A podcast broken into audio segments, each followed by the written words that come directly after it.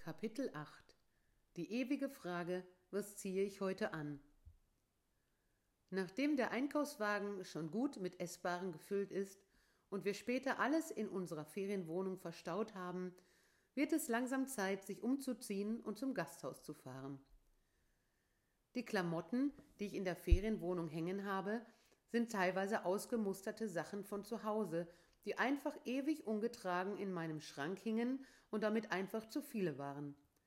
Kleidungsstücke von meinen in den letzten Jahren eingekauften und gehorteten Sachen, bei denen ich gemerkt habe, dass ich diese mindestens zwei Jahre gar nicht angezogen habe.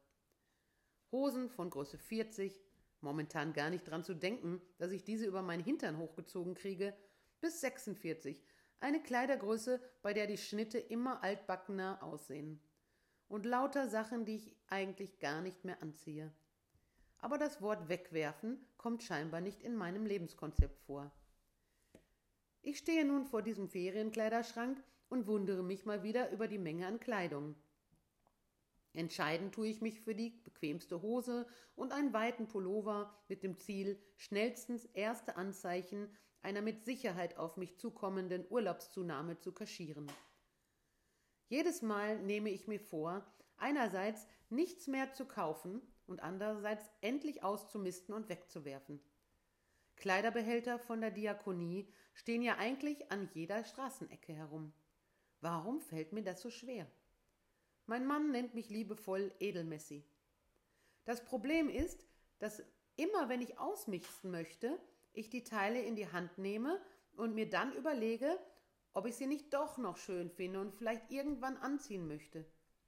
Leider geht dann eine unsichtbare Kraft zu meiner Hand und ich lege die Teile wieder zurück. Und so verändert sich in meinem Kleiderschrank nichts, aber auch gar nichts. Doch etwas schon. Ab und zu kommen Teile hinzu, und die Schränke haben inzwischen den Hang zum Überquellen. Wir sitzen an diesem Abend in unserem Lieblingsgasthaus, die Speisekarte voll mit österreichischen Schmankerln. Ein herrlicher österreichischer Ausdruck für kulinarische Köstlichkeiten. Ein Landgasthaus, wo die Mutter der Besitzerin selbst noch Hausmannskost kocht.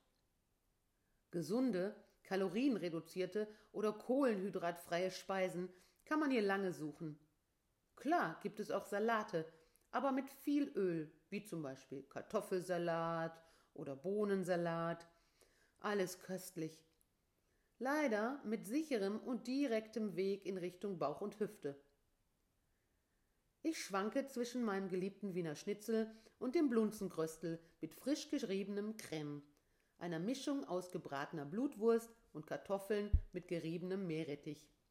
Klingt vielleicht nicht für jeden so appetitlich, schmeckt aber köstlich. Mein Mann entscheidet sich für Tafelspitz. Muss das auch immer sein, dass er zufällig das fettärmere und gesundere Essen bestellt? Wir schlemmen los. Zwischendurch kommt die Chefin des Hauses vorbei und bewundert unseren Nachwuchs, unseren Hoverwart-Welpen.